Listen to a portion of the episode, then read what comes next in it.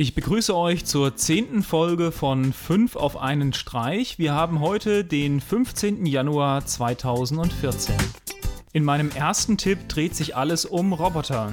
Momentan dreht es sich ja immer häufiger um Roboter. Google hat gerade vor kurzem die Roboterfirma Boston Dynamics gekauft. Jetzt hat ein Entwicklerteam aus Frankreich einen kleinen Roboter, den Poppy, entwickelt. Dadurch, dass viele Teile durch einen 3D-Drucker gedruckt werden konnten, konnten sie die Kosten auf lediglich 8000 Euro reduzieren. Mit dem Roboter wollen die Forscher menschliches Laufen studieren, als auch die Interaktion mit Robotern untersuchen. Als nächstes habe ich einen kleinen Fernsehtipp für euch. Und zwar ersetzt der neue Disney Channel ab dem 17. Januar den alten Kanal Das Vierte. Auf dem Kanal werden wir alte Disney-Klassiker wiederfinden, als auch lokale Eigenproduktionen. Als nächstes geht es um Netzwerkspeicher.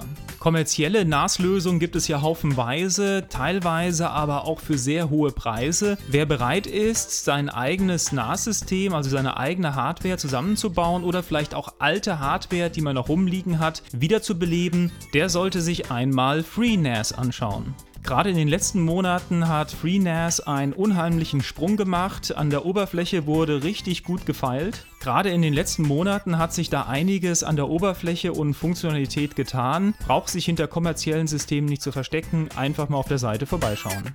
Als nächstes habe ich ein ausgefallenes Kameraprojekt, was gerade bei Indiegogo abgeschlossen wurde.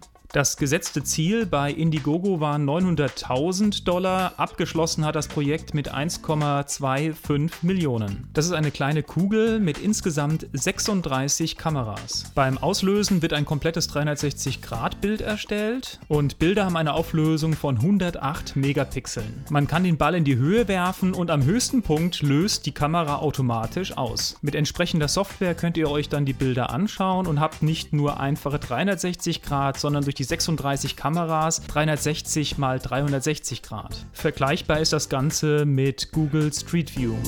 Und als Videotipp habe ich heute etwas für den Raspberry Pi. Und zwar den CW2. Das ist eine kleine unabhängige Stromversorgung für euren Raspberry Pi. Damit könnt ihr sicherstellen, dass euer Raspberry Pi sauber herunterfährt, wenn es zu einem Stromabbruch kommt. So viel zur heutigen zehnten Folge von 5 auf einen Streich. Folgt uns bei Twitter, Facebook, Google abonniert uns auf YouTube und dann würde ich sagen, bis morgen. Tschüss.